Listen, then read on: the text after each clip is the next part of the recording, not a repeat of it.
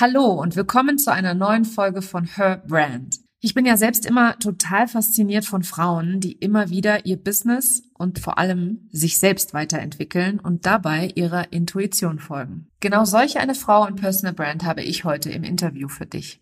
Ich spreche mit Stina Spiegelberg. Sie ist Gründerin der Fem School, erfolgreiche Autorin, mehrfache Autorin sogar, TV-Köchin und Unternehmerin durch und durch. Ihr Motto, wenn du nicht verrückt nach deinem Leben bist, ändere es, dem kann ich mich 100% anschließen und auch voll und ganz mit identifizieren. Wir sprechen über vegane Kulinarik, das Mama- und Unternehmerinnen-Dasein und sie erzählt uns, wie sie ihren IT-Job an den Nagel gehängt hat, um ihrer Leidenschaft zu folgen. Eine wundervolle Episode über den intuitiven Weg einer großartigen Unternehmerin wartet auf dich. Frei nach dem Motto einfach mal machen, es wird ganz sicher gut. Hier noch ein kurzer Hinweis für dich. Wir hatten bei der Aufzeichnung einige Hänger in der Verbindung. Das hört man natürlich an der Qualität. Und leider stellt man sowas immer erst im Nachhinein fest. Trotzdem wartet eine grandiose Episode auf dich, die trotz aller technischen Schwierigkeiten oder vielleicht gerade deswegen einiges an Motivation und Inspiration für dich bereithält. Versprochen. Herzlich willkommen zu Her Brand, deinem Podcast für authentisches Personal Branding von innen nach außen. Ich bin Nicole Wien und ich helfe ehrgeizigen Unternehmerinnen wie dir, ihre wahre Persönlichkeit zu erkennen und selbstbewusst in ihrem Marketing zu verkörpern. Hier teile ich mein Wissen aus mehr als 18 Jahren Erfahrung. Was du bei mir sicher nicht findest, sind dieselben Marketingtrends, über die jeder redet. Dieser Podcast hilft dir, ein richtig erfolgreiches Business nach deinen Regeln zu kreieren. Mit dem Erfolg, den du dir so sehnlichst wünschst. Ohne mehr zu arbeiten oder dich und deine Lieben zu vernachlässigen. Schön, dass du da bist und los geht's. Liebe Stina, schön, dass du heute bei mir im Interview zu Gast bist in meinem Podcast. Stell dich gerne einmal der Community vor, bevor wir einsteigen. Hi, ich bin Stina Spiegelberg. Ich bin TV-Köchin, Autorin. Ich schreibe gerade an meinem zehnten Buch. Ich habe ähm, ein paar nette Unternehmen gegründet, wie das Plant-Based Institute, ähm, das Mind for Women Netzwerk. Ich habe jetzt dieses Jahr die Fem School gegründet, eine Online-Schule für Frauen, die ihnen in die Selbstständigkeit und Gründung hilft.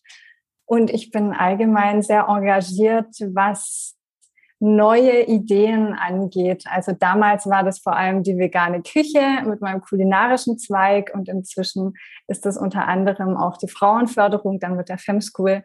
Ich glaube, alles andere würde zu lange dauern, aber das war so der kurze Wrap-up, würde ich sagen, oder? Mega cool. Zehn Kochbücher. Krass. Ich bin echt beeindruckt. Und wie lange machst du das schon? Ich bin jetzt selbstständig seit elf Jahren und mein erstes Kochbuch habe ich 2014 veröffentlicht. Cool. Ich habe auf deiner äh, Webseite gelesen, dass du damals noch angestellt warst, als du das erste Buch geschrieben hast, oder? Ja. Wie bist du denn dazu gekommen? Wie wird man denn zur Buchautorin über veganes Essen? Das ist tatsächlich eine Frage, was mich meine Eltern heute noch fragen. So, wie verdienst du eigentlich dein Geld? ich habe IT, in der IT gearbeitet, vielleicht muss ich so da anfangen und habe wirklich einen Burnout hinter mir. Also mir ging es richtig dreckig, so weit, dass ich Montagmorgens nicht aufstehen wollte, konnte, nicht auf die Arbeit gehen wollte. Ich konnte gar nicht genug Urlaub nehmen, um das irgendwie zu kompensieren, was ich da an Arbeit, also investiert habe und ausgelaugt wurde sozusagen. Also ich will die Schuld damit nicht abgeben, sondern ich bin einfach ein Mensch, der 180 Prozent gibt und habe dann in diesem Burnout, wo ich viel krankgeschrieben war, mich mit der veganen Ernährung beschäftigt. Mein Mann, damals Freund und ich waren zusammen, haben wir den Weg gefunden in die vegane Ernährung und ich habe dann angefangen, drüber zu bloggen. Das war so eigentlich der erste Schritt. Und dann kam irgendwann ein netter Verlag auf mich zu aus Berlin, die nur vegane Bücher machen und hat gemeint, Stina, hast du nicht Lust, ein Buch zu schreiben. Und so fing das eigentlich an. Also ich habe, das hat mich alles irgendwie wie magisch angezogen. Und das erste Buch habe ich tatsächlich dann nebenberuflich noch im Job geschrieben. Das war im Urlaub und am Wochenende und halt immer, wenn ich irgendwie Freizeit hatte. Also die ersten Bilder sind dann auch mit Softbox entstanden in einem Dunkelraum sozusagen, weil du hast ja abends kein Tageslicht mehr und so. Ähm, das war echt witzig rückblickend, aber auch sehr auslaugend, weil ich natürlich versucht habe, meinen normalen 40-Stunden-Job zu vereinen mit einer aufbauenden Selbstständigkeit. Und ähm, dann habe ich irgendwann gesagt, als das Buch erschienen war, so jetzt habe ich eigentlich eine Referenz, daraus kann ich was machen. Und ich habe, muss man aber auch dazu sagen, Business studiert. Das heißt, es war mir jetzt nicht fremd, daraus was aufzubauen. Das war auch nicht blauäugig. Es war mehr so, dass ich gesehen habe, meine Zukunft liegt nicht in dem Job, wo ich in einem 9-to-5-Job, wo ich einfach gutes Geld verdiene und äh, an einem Thema arbeite, was mich aber persönlich überhaupt nicht tangiert. Und das hat mich einfach kaputt gemacht und auch so gesundheitlich an Grenzen gebracht. Und dann habe ich eigentlich als einzigen Ausweg gesehen, dass ich jetzt mal die Selbstständigkeit ausprobiere. So ist das damals gestartet. Und es hat ja gehalten, offensichtlich. Offensichtlich hat es dir gefallen. Gefällt mir noch jeden Tag, ja. Ja, ich sehe es auch als, äh, als großes Geschenk an. Und eben, wo du so erzählt hast, dass du dich mehr oder minder zur Arbeit gequält hast und so und da eigentlich gar nicht mehr gerne hingegangen bist. An dem Punkt war ich irgendwann auch. Und das, das hat auch bei mir dazu geführt, dass ich mich ein bisschen später dann äh, selbstständig gemacht habe, weil das ist echt interessant, dass viel zu viele Frauen halt auch oft in solchen äh, Jobs festhängen und dann sich so das so über sich ergehen lassen, ja, auch ein Stück weit und das total grausam eigentlich finden und dann gar nicht den Mut aufbringen, um den Schritt zu gehen. Ähm, deswegen umso cooler, dass du es gemacht hast. Aber du hast halt auch erst das Buch geschrieben, bevor du gesagt hast, jetzt springe ich, ne? Ja, ich finde es schon sehr clever, nebenberuflich zu starten. Also irgendwann ist dann einfach der Punkt, wo man in Anführungsstrichen mutig sein muss und sagen muss, ich ziehe das jetzt durch, weil sonst eierst du einfach ewig in der Gegend rum. Aber erstmal nebenberuflich zu starten, war schon für mich erstmal so den großen Zeh ins kalte Wasser strecken, sowas mal ausprobieren, mal ein paar Connections abchecken, Netzwerk aufbauen, wissen, in welche Richtung könnte es gehen. Also auch für einen Businessplan ist ja am besten letzten Endes, wenn du schon ein paar Ideen auch in die Praxis umgesetzt hast oder mal so eine Test-Community zur Verfügung gestellt hast. Und auch dafür brauchst du ja Zeit. Insofern, das habe ich dann alles mal ausprobiert und dann habe ich einfach gesagt, hey, das ist das, was ich machen will. Lustig, dass du einen Businessplan ansprichst. Äh, das, was mir jetzt gerade eingefallen ist, ist, dass das, was in meinem Businessplan steht, gar nicht das ist, was ich heute mache. Das ist einfach was ganz anderes. Also bei mir war es zumindest so, dass sich da immer das ein, eine nach dem anderen erge ergeben hat, sozusagen. Du musst ja so ziemlich die erste in Deutschland gewesen sein, oder? Die mit dem veganen Thema angefangen hat, wenn ich mir überlege, 2014. Ja, ich war einer der ersten größten deutschen Blogger mit veganen Rezepten. Cool. Das war aber auch bis zu einem Zeitpunkt nur so, nicht nur als die Konkurrenz in Anführungsstrichen, ich mag dieses Wort ja gar nicht, also Kollegen quasi auf den Plan getreten sind, sondern ich hatte echt einen ganz dummen Vorfall. Ich habe das angefangen mit dem Bloggen auf der Plattform Blogger, kennst du wahrscheinlich. Mhm, ja. Und damals hieß mein Blog noch Vegan Passion. Und dann habe ich angefangen zu bloggen und das lief dann so drei, vier Jahre. Und dann haben die angefangen, weil ihre Domains oder URLs einfach knapp wurden, von .com auf .de zu wechseln. Dann haben die dir als deutscher Bürger einfach anstatt veganpassion.com hieß mein Blog dann veganpassion.de. Und ich habe von einem Tag auf den anderen alle Google Rankings, Trackings verloren. Das heißt, ich bin von einem der Nummer eins vegan Blogs gerutscht auf Nobody. Also das war einfach so, ich habe das gar nicht von einem Tag auf den anderen realisiert, sondern eigentlich erst, als mich da jemand drauf aufmerksam gemacht hat, weil ich so irgendwie dachte, irgendwas stimmt nicht. Aber es hatte ich damals auch gar nicht auf dem Schirm, dass sowas überhaupt passiert, weil da gab es dann natürlich so ein automatisches, ähm, wie heißt es da, wie, weißt du, wie ich meine, dass das einfach weitergeleitet wurde.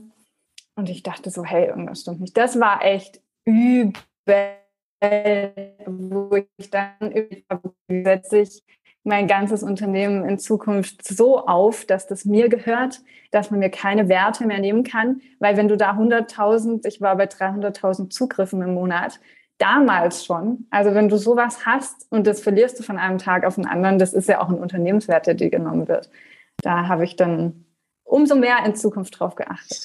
Ja, das kann ich mir sehr gut vorstellen. Also das ist echt krass, wie dann so eine Plattform eine Macht hat eigentlich, ne? dir was hart erarbeitetes einfach zu nehmen. Das ist heute, heutzutage sind es die Social Media Kanäle, gell, die dann da ganz schnell dir mal das Licht ausschalten können.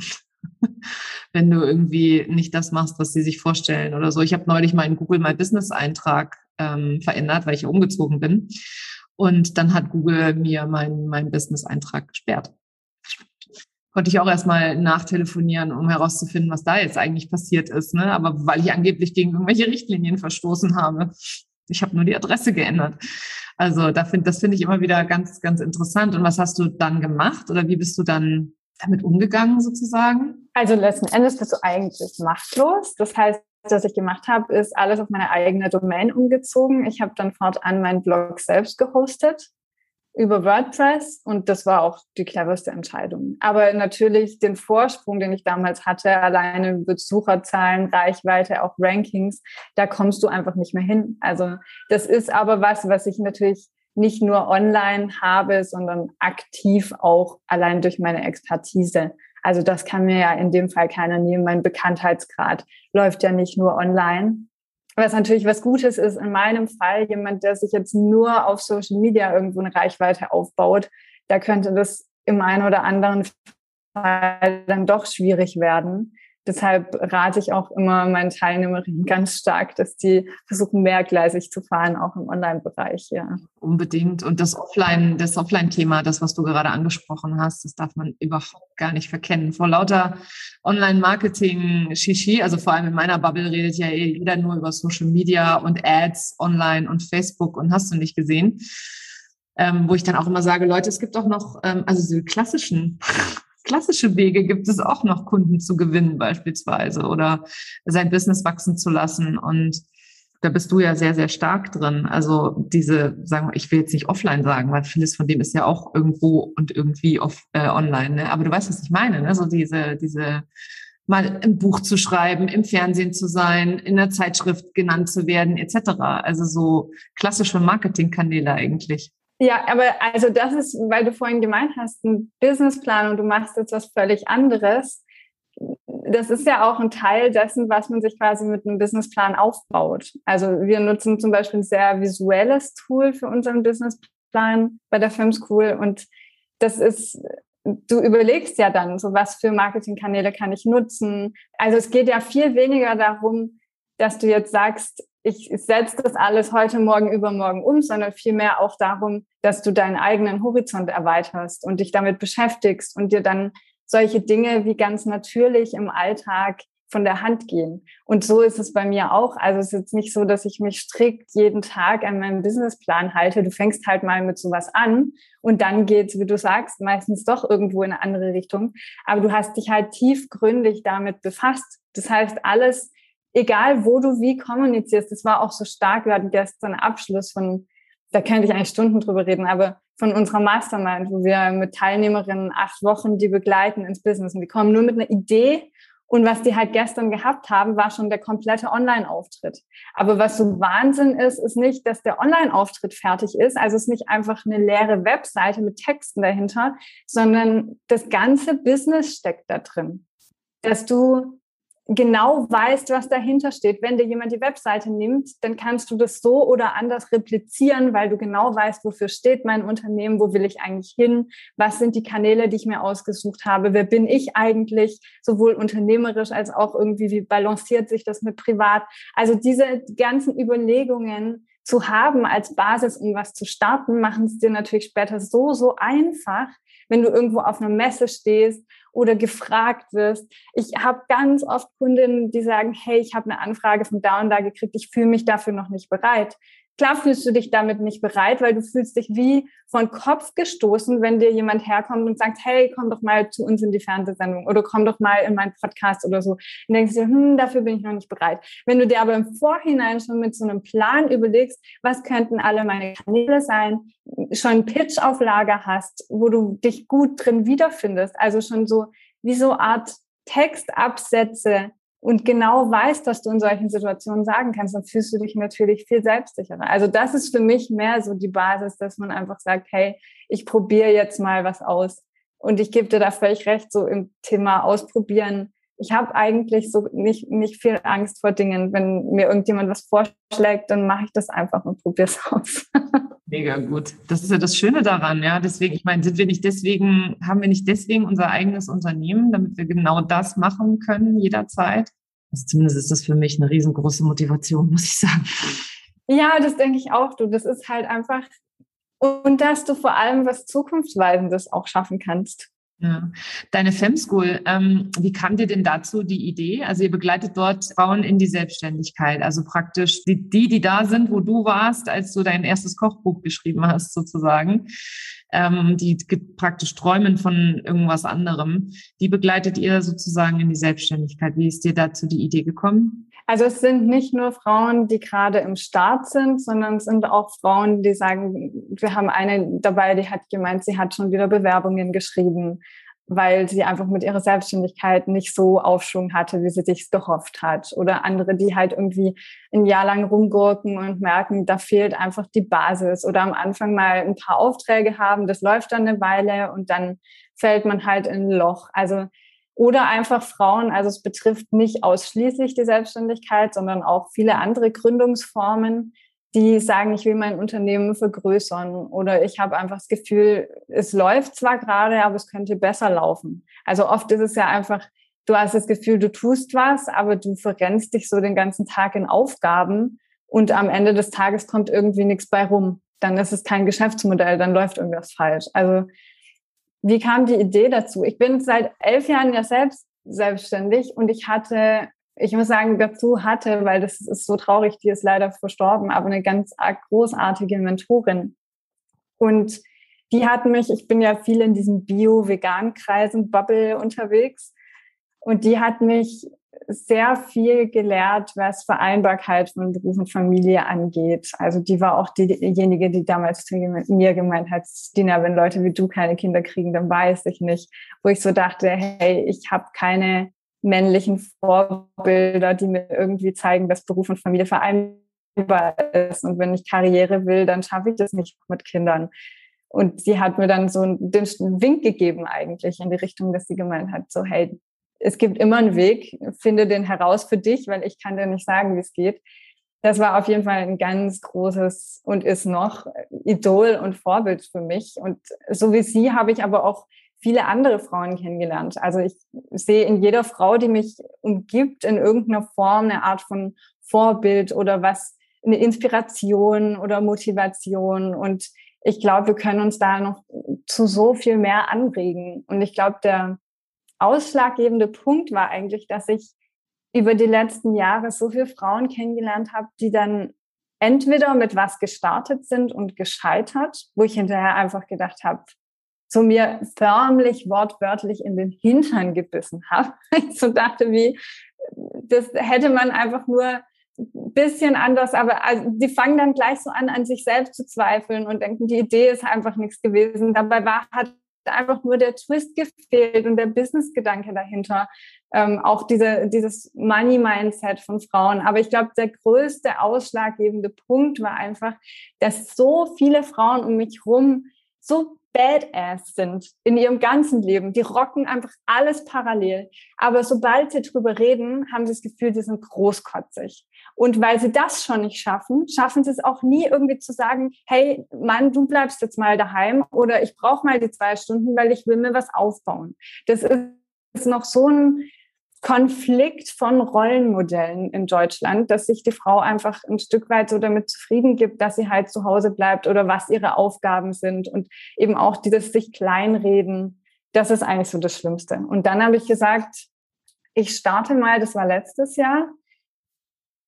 Ach, das war gar nicht mein Gedanke, so rum war das. Ja, eine Freundin hat zu mir gemeint, nachdem ich da wieder sie Entschluss bequatscht habe und sie unterstützt habe in Steuerangelegenheiten und Businessaufbau und wir uns zusammen hingesetzt haben, so wie sie das dann am besten machen kann und ich einfach fundiert ein Studium habe in den Themen und die Erfahrung aus den damals zehn Jahren Selbstständigkeit. Und da meinte sie irgendwann zu mir, hey Stina, du musst das irgendwie zugänglich machen für andere Frauen. Also, dass, dass man das abrufen kann, unabhängig von dir.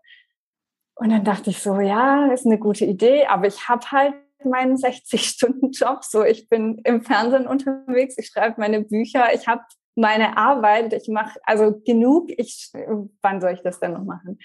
Und dann habe ich mich irgendwann so peu à peu hingesetzt und habe das zusammengeschrieben und eine Struktur erarbeitet. Und dann bin ich mit so einer Testgruppe von sechs Leuten letztes Jahr losgelaufen und habe mit denen, habe die gecoacht über sechs Wochen. Und das hatte einfach grandioses Feedback. Auch einfach zu sehen, was du in sechs Wochen schaffen kannst, war so genial.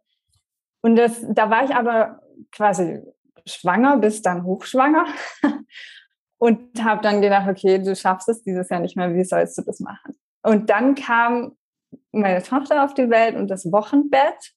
Und ich bin so ein Mensch, ich kann halt einfach nicht still sitzen. Ich, ich lag da im Wochenbett und so die ersten Wochen hat mein Körper das echt gebraucht und ich habe viel geschlafen und dann fingst du an, in mir zu brüllen. Und ich habe diese Gedanken wieder ausgepackt und habe so gedacht, hey, wie schwer kann das sein, einen Online-Kurs aufzusetzen? Ich meine, mit den IT-Kenntnissen noch und so what? Und dann, so wie ich es mir halt oft denke, auch wenn ich ein Zimmer streiche, ne, ist ja in zwei Stunden gemacht, dann dauert es halt zwei Wochen. Ich bin froh, dass ich da nicht die Einzige bin, die sich hoffnungslos selbst überschätzt. Nein, das ist ja keine Selbstüberschätzung. Ich glaube, das ist vielmehr eine Beschönigung, mhm, damit so. ich überhaupt die Dinge tue. Also Selbstüberschätzung wäre ja was anderes. Wäre, wenn ich es gar nicht hinkriege. Aber wenn du von vornherein weißt, das könnte jetzt länger dauern und dich dann aber dazu bringst, mit Motivation und Freude irgendwie das trotzdem zu starten. Ich bin niemand, der irgendwie auf halber Strecke aufgibt und ich trick's mich da einfach so ein bisschen selber auf, dass ich immer das Ziel vor Augen habe. Und so ähnlich war das da. Und dann habe ich da im Wochenbett einfach über ein paar Wochen die Infos, die ich ja schon, ich hatte ja schon 100 Seiten Skript. Ich habe mit denen ja schon Coaching-Sessions gemacht. Das heißt, ich habe die dann digitalisiert. Ich wollte natürlich, ich habe auch meine Mama als Designerin immer so ein Designherz dabei. Das heißt, ich kann die Sachen nicht halbherzig machen. Dann habe ich mir noch InDesign beigebracht, weil ich so dachte, hey, das Skript muss ja auch noch stimmen. Und dann, ähm, ja, habe ich natürlich die ganze Plattform auch bei mir auf der Domain installiert, weil ich wollte nicht mit fremden Plattformen zusammenarbeiten, dass da dann irgendwie der ganze Traffic drüber läuft und auch die Kurse dort die Zahlungsabwicklung haben, man die Daten wieder abgeben muss und so weiter. Also ich habe da echt aus der Blogger-Geschichte damals gelernt. Äh, und so fing das an. Und so habe ich dann die Fem School gegründet, immer eigentlich mit dem Gedanken, so wie meine Freundin das bei mir angestoßen hat, so hey Stina, das muss einfach zugänglich sein für andere Frauen. Und dann dachte ich so, hey, wenn das jetzt gelauncht ist, dann hast du es, dann ist dieser Meilenstein da und dann kannst du wieder dein nächstes Buch schreiben. Und dann fiel mir auf, dass ich aber so unfassbar viel Feedback gekriegt habe und Frauen, die gefragt haben und ich so richtig zu dieser Anlaufstelle wurde für völlig Unbekannte, die mich dann angerufen haben aus dem Nichts und keine Ahnung. Und das war so schön, dass ich dann einfach gesagt habe, hey, ich muss da mehr draus machen. Ich muss da, das war ja auch voll das Zeichen. Ich, ich lag da am Wochenbett und habe so gedacht, hey, Femschool. Und dann gebe ich die Domain ein und die gab es halt einfach noch. Und ich dachte so, hey, echt jetzt?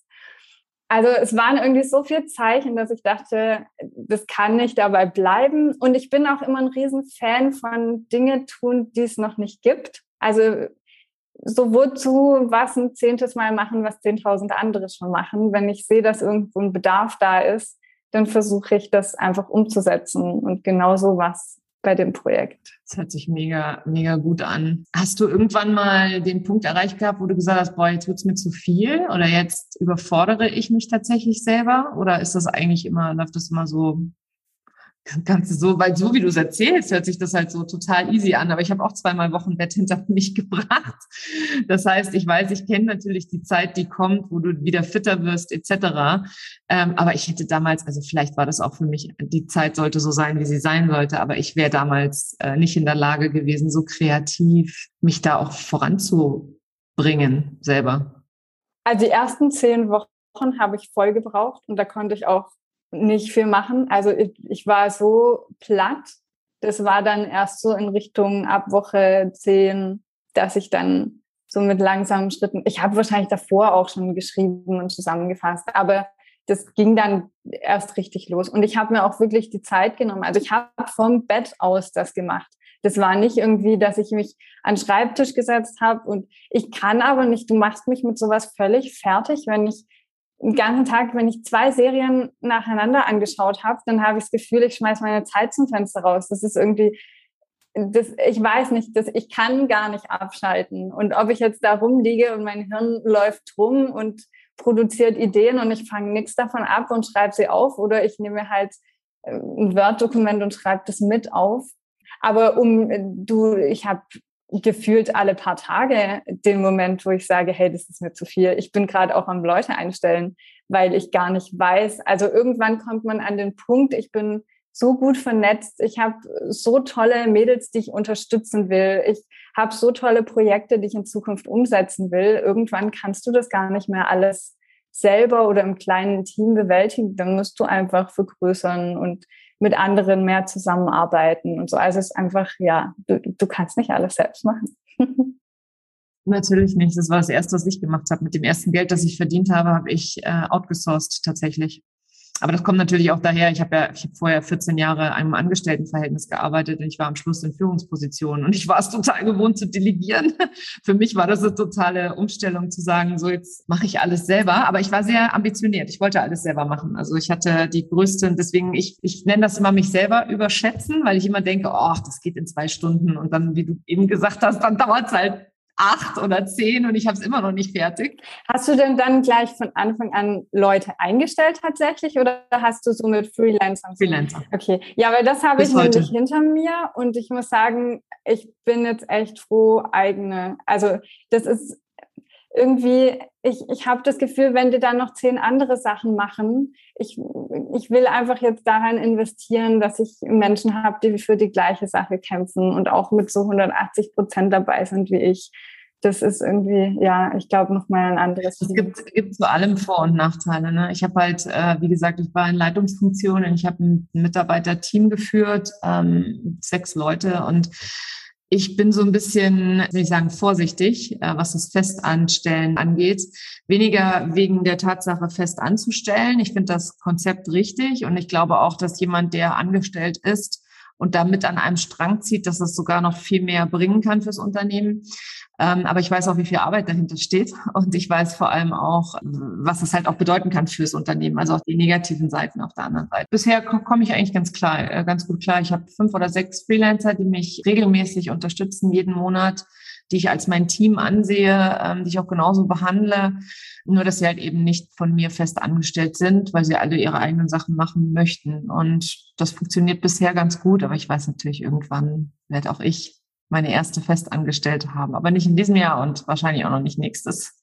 Ja, ich meine, nein, das ist ja immer, was einen für sich selbst am besten anfühlt. Ne? Das ist ja eine Entscheidung, die trifft jeder für sich. Ich habe damals mit ein paar äh, virtuellen Assistentinnen zusammengearbeitet.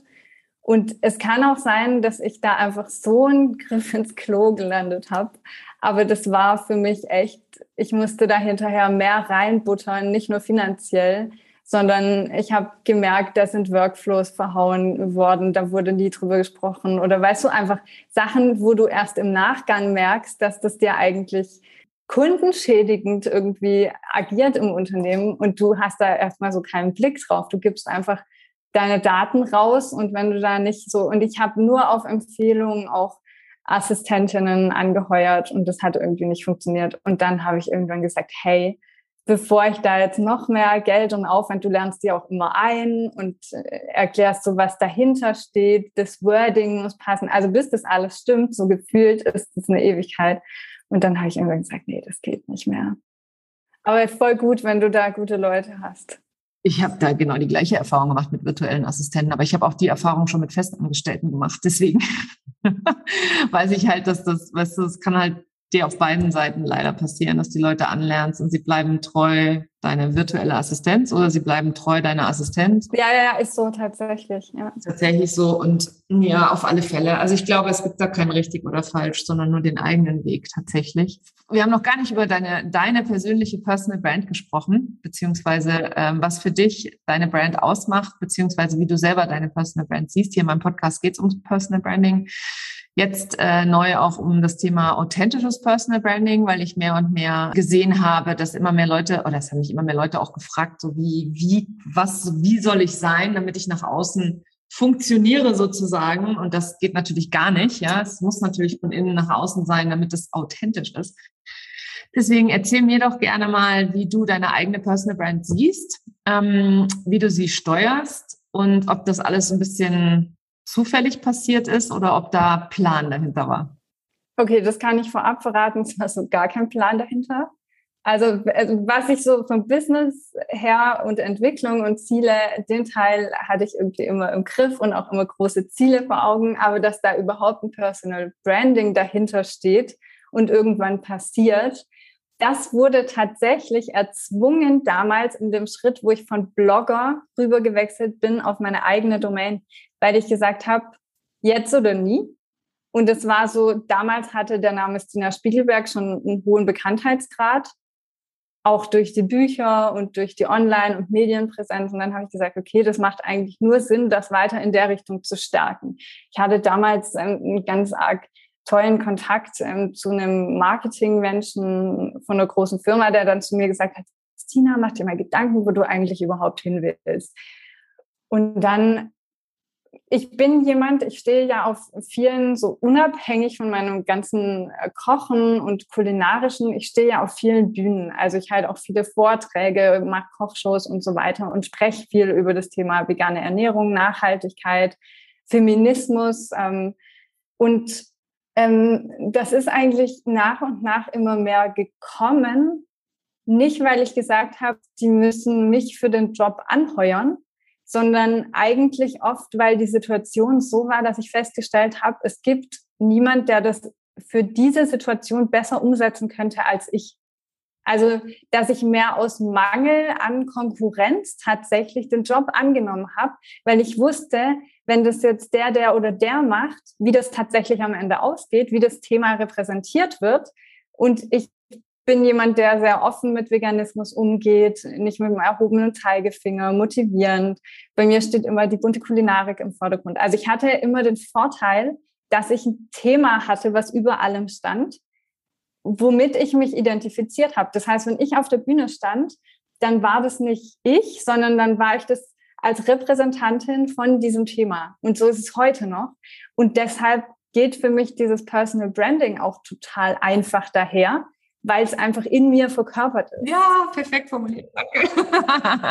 und bei mir geht es halt auch um das Thema Verkörperung, also wirklich Embodiment und das wirklich zu, zu fühlen. Aber du hast vorhin auch was ganz, ganz Richtiges gesagt dafür muss man natürlich erstmal wissen, wer man eigentlich selber ist, ne? Und wie man, wie man sich selber sozusagen definiert oder was einen ausmacht und so weiter. Und da tun sich ja viele auch schwer. Also ich habe irgendwann mal gelesen, dass die die weiteste Reise, die jemand machen kann, ist vom Kopf in, ins Herz sozusagen, äh, um dann wirklich das mehr zu spüren auch und auch zuzulassen, weil das natürlich mit sehr sehr vielen Ängsten auch einhergeht.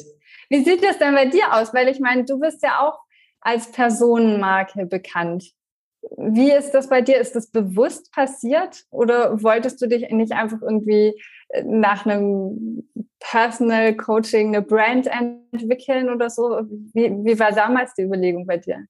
Also ich habe tatsächlich zuerst versucht, eine Marke aufzubauen, eine Unternehmensmarke. Das war mein, meine Herangehensweise. Ich habe BWL mit meinem Schwerpunkt Marketing studiert und äh, das schon vor über 20 Jahren in den USA. Und ich habe das halt so im Studium gelernt, ja, dass es Unternehmensmarken gibt und dann kannst du meinetwegen noch äh, irgendwie ein Testimonial anheuern und das ist dann deine, dein, dein Markenbotschafter sozusagen, ja. Ähm, selber als Personenmarke aufzutreten, war für mich am Anfang nicht das, was ich machen wollte, weil ich hatte größere Visionen für mein Business und ich habe mir gedacht, sowas geht nur mit einer Unternehmensmarke. Ich habe aber sehr, sehr schnell, vor allem im Social Media Bereich gemerkt, dass ich damit erstmal überhaupt, es war zu kühl, zu fern, zu, ja, ja, kühl ist eigentlich das beste Wort dafür, ja, so, so, so unnahbar.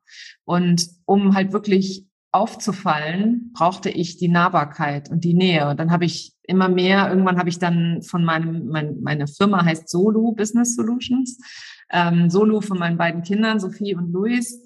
Ähm, und dann habe ich das erklären müssen und dann war das so kompliziert und die Leute haben es nicht verstanden. Und so ging das dann tatsächlich so, dass ich gesagt habe, okay, ich ändere das jetzt mal in meinen Namen. Dann habe ich es am Anfang noch versucht beizubehalten. Ich habe das dann Nicole Wehn Solo genannt. Da haben die Leute gedacht, das ist mein Nachname.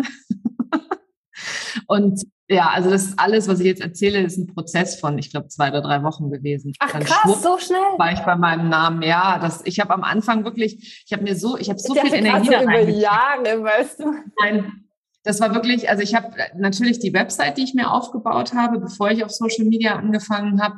Da hatte ich ein Logo in der Ecke, da habe ich von wir gesprochen, da ging es um uns als Unternehmen. Also das war wirklich so, so, so wie ich es gelernt hatte, ja so wie ich jahrzehntelang ja auch auf Unternehmensseite ähm, ge gelebt habe praktisch.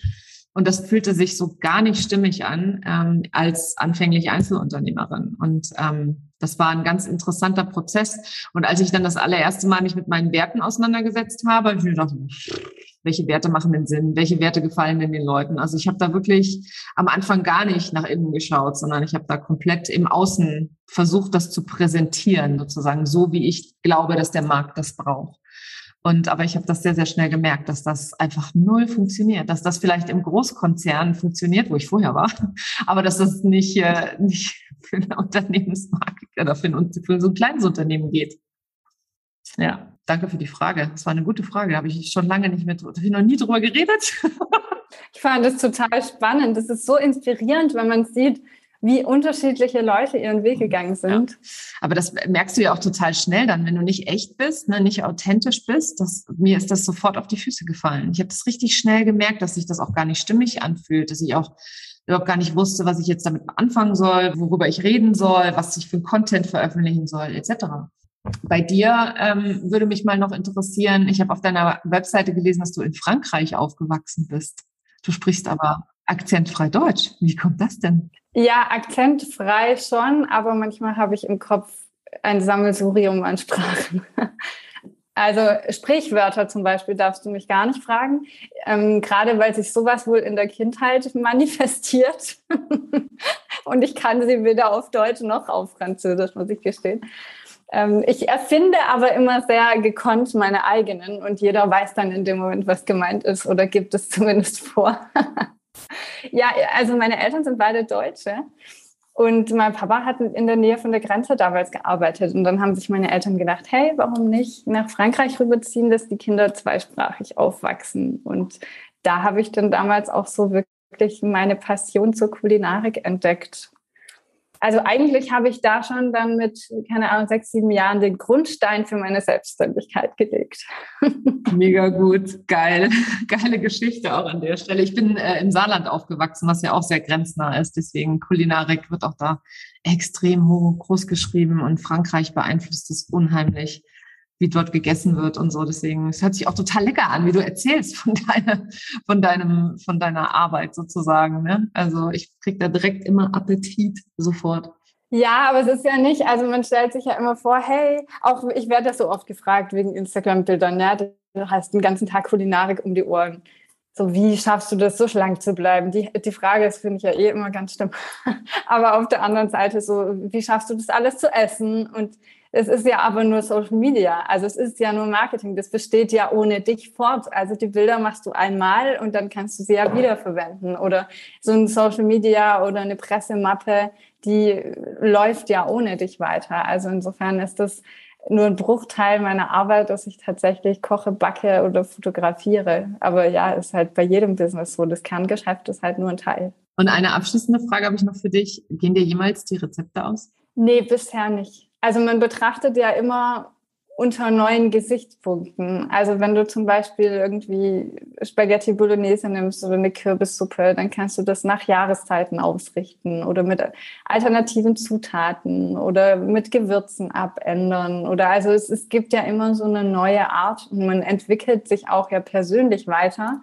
Und selten ist das Gericht, was ich vor zehn Jahren geliebt habe, in der gleichen, genau gleichen Zusammensetzung und Komposition zehn Jahre noch genauso von mir gewertschätzt. Meistens ändert sich da irgendwas und so ändern sich dann spätestens beim gleichen Rezept auch die Zutaten. Aber bei allem anderen, ich meine, wir haben so viele Länder, kulinarische Ströme, Inspirationen, ob du jetzt irgendwie von im Wald herkommst, allein die Düfte, die uns umgeben, die Gewürze, die wir zur Verfügung haben, die Gemüsesorten. Also es gibt ständig irgendwas Neues, wo man sich denkt, hey, damit könnte ich noch arbeiten. Ständig neue Produkte, gerade im veganen Bereich, die auch auftauchen. Insofern, ich glaube, da wird mein Leben nicht verreichen. Hast du schon ein Babykochbuch gemacht? Die Frage kommt häufiger in letzter Zeit. Ähm, nein, ähm, und ich, das reizt mich auch nicht. Also ich stand so kurz davor, weil das eben das letzte Jahr ja auch ein Thema war und äh, ich mich da sehr viel natürlich als werdende Mama mit dem Thema Kind beschäftigt habe. Aber es ist einfach schon ein Unterschied, ob man Kulinarik macht oder ob man Essen für Kinder macht. Allein von Food-Fotografie her, wie man es nachher anrichtet, stylt, aber auch in die Richtung, wie man mit Konsistenzen arbeitet. Also es ist schon Kinderessen, ist schon sehr anders als Erwachsenenessen und ich glaube, so ein, so ein Kinder- und Männerkochbuch wäre vielleicht auch ganz geil, weil ich die Erfahrung gemacht habe, dass das so ein bisschen in die gleiche Richtung geht. So Fingerfood, äh, Spaghetti und Burger könnte man es auch nennen, glaube ich. ja, du hast schon recht. Also Kulinarik ist bei Kindern eher fehl am Platz. Also ich habe gerade letzte Woche wieder was gekocht und war mal wieder ein bisschen kreativ und meine Tochter hat mir das halt echt um die Ohren gehauen. Ich weiß gar nicht, wie oft sie zu mir gesagt hat, das schmeckt mir nicht. so ist okay, ich habe es verstanden. Ich koste auch nie wieder. Ach, voll schade, ja. Ist halt so. Ja, ich weiß nicht, ich sehe es bisher ganz pflegeleicht, aber warten wir mal noch ab. Sie hat auch einen starken Willen. Liebe Stina, wenn man jetzt mehr über dich und auch die Fem School und so weiter erfahren möchte, kannst du einmal kurz sagen, wo man dich findet, beziehungsweise wo man mehr darüber lernen kann, auch über die Kulinarik mit veganem, mit veganen Zutaten? Also alles zum Thema Frauenförderung, Selbstständigkeit, Unternehmertum und Gründung findet ihr auf femschool.de oder auf unserem Instagram-Kanal at Femschool. Und alles, was Kulinarik, leckere Rezepte angeht, das findet ihr auf stinaspiegelberg.com, inklusive Rezepteblog mit über 500 Rezepten. Und ja, sonst einfach auf Instagram vorbeischauen für ganz viel leckere, mundwässrig machende Bilder. Mega gut. Vielen Dank. Die packe ich natürlich alle für euch noch in die Show Notes. Äh, schaut unbedingt mal bei Stina vorbei. Äh, die Rezepte sehen wirklich alle super, super lecker aus. Und ich werde da auch das eine oder andere mal probieren, wenn die Kinder nicht mitessen. Doch, nein, da macht ihr keine Sorgen. Vor allem beim Thema Backen, macht mal den Nusskuchen oder Donauwelle oder was auch immer die mögen. Das ist alles so, so geil und lecker. Man muss ja nicht unbedingt die abgefahrensten Sachen machen. Auch Spaghetti Bolognese ist ja geil. Ich mal aus. Vielen Dank. Schön, dass du heute da warst. Vielen, vielen Dank für die Einladung und danke für das allerschönste Gespräch. Gerne. Das war sie, die heutige Episode von Her Brand. Wenn sie dir gefallen hat und wenn du gerne anderen weiterhilfst, dann teile diese Episode auch mit Unternehmerinnen, die meine Tipps und Inhalte ebenfalls gebrauchen können. Wenn du den Podcast in deiner Community teilst, dann vergiss nicht, mich zu verlinken. Vielen Dank, dass du heute dabei warst und bis zum nächsten Mal.